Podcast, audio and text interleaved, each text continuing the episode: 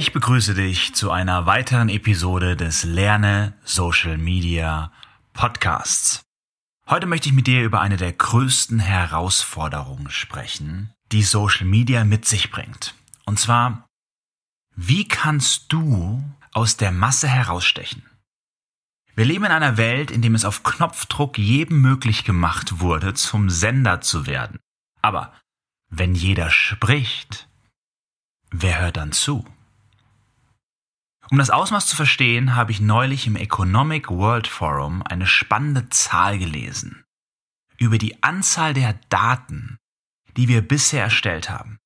Diese beträgt laut Schätzungen in diesem Jahr 24 Zettabytes. Eine Zahl, welche der ein oder andere wahrscheinlich nicht sonderlich oft verwendet oder gar gehört hat. Die Zahl hat 21 Nullen dahinter. 21 Nullen? Ja, lass mich das anhand zweier Beispiele verdeutlichen. Stell dir vor, du nimmst alle Sterne, die man nachts am Himmel sehen kann. Klingt ein bisschen romantisch, aber nimm nun diese Zahl einfach mal 40. Noch nicht ganz klar? Okay, nehmen wir einen Computer mit einer Festplatte von einem Terabyte. Also 1000 Gigabyte. 21 Zettabytes wären wie 21 Milliarden solcher Computer. Also eine ganz schön große Zahl. Gehen wir nun einen Schritt zurück. Vor 20 Jahren haben wir noch in einem Zeitalter gelebt, in dem wir aktiv nach Informationen gesucht haben. Wie sieht das nun heute aus? Heutzutage suchen die Informationen uns. 24 Stunden am Tag, jeden Tag in der Woche. Wenn wir das kombinieren, wirst du mir wohl schweren Herzens zustimmen, dass es komplizierter geworden ist, aus der Masse herauszustechen. Was kannst du nun also konkret dagegen machen? Ich bin der Meinung, dass zu viele sich auf das perfekte Produkt und die herausragende Dienstleistung konzentrieren und viel zu wenig sich beschäftigen mit der idealen Zielgruppe. Die entscheidende Frage ist, wem kannst du mit deinem Wissen und deinem Produkt am besten helfen und welches Resultat bringst du deinem Kunden? Welches Gefühl löst du in ihm aus, wenn er die Ergebnisse, die sozusagen Früchte deiner Arbeit sieht? Prinzipiell lassen sich die Wünsche von Menschen in drei Kategorien aufsplitten.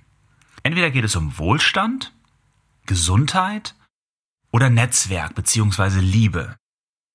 Du solltest dir also als erstes überlegen, welches dieser drei Grundbedürfnisse du mit deinem Produkt erfüllst. Und bitte versuche es nicht zu vermischen. Wir sind oft geneigt zu sagen, ja, meine Produkte erfüllen aber mehrere dieser Grundbedürfnisse. Konzentriere dich bitte auf eines, denn unsere Erfahrungen zeigen, dass der Erfolg sich stark reduziert, wenn man nicht fokussiert rangeht. Als nächstes überlege dir, wie dein optimaler Kunde nun aussieht. Welche Ängste hat er? Welche Sorgen lassen ihn nachts nicht schlafen? Und wie sieht die positive Seite aus? Was wünscht er sich? Was macht ihm Freude? Ich unterteile dies gerne bei Kunden in zwei Listen und schreibe mir einzelne Punkte heraus. Nehmen wir jetzt mal keinen Kunden, sondern uns selbst als Social Media Agentur. Wie würde ich jetzt vorgehen, wenn ich neue Kunden akquirieren würde? Als erstes würde ich mich nicht auf Netzwerk oder Gesundheit fokussieren, sondern Wohlstand. Mehr Umsatz ist oftmals das primäre Ziel meiner Kunden. Und darauf aufbauend mache ich mir nun Gedanken um die Sorgen und Wünsche. Die Sorgen meiner Kunden sind, mein Unternehmen macht eben nicht genug Umsatz mehr oder der Umsatz geht jedes Jahr zurück. Ich verstehe die neuen Medien einfach nicht. Mein Marketing funktioniert nicht mehr. Ich kenne den Erfolg meiner Werbeausgaben. Oder ich poste und poste, aber nichts tut sich und ich bekomme auch nicht mehr Follower. Was wären nun Beispiele für Wünsche meiner Kunden? Sie wünschen sich mehr Umsatz, mehr Follower, ansprechende Inhalte, eine aktive Community, positives Feedback. Ganz einfach näher am Kunden zu sein, denn wer am nächsten am Kunden ist, wie ich immer so gern sage, gewinnt.